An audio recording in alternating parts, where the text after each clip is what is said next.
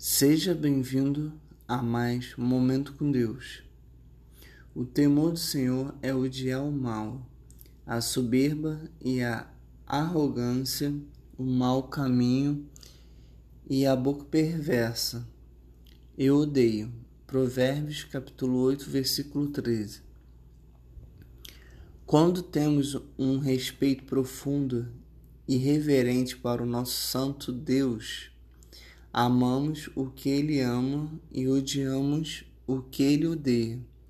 Precisamos saber, porém, que a palavra odiar é usada cuidadosamente nas Escrituras. Este verbo forte não é usado com frequência, e quando usado com Deus como sujeito, devemos notar qual é o objeto do ódio de Deus. Deus odeia o mal, que neste caso é definido como orgulho, arrogância, mau comportamento e fala desprezível.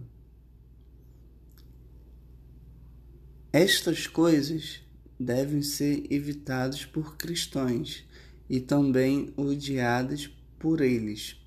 Deus quer que seu povo seja um povo de caráter, pessoas de hum, humildade, comportamento moral e fala positiva.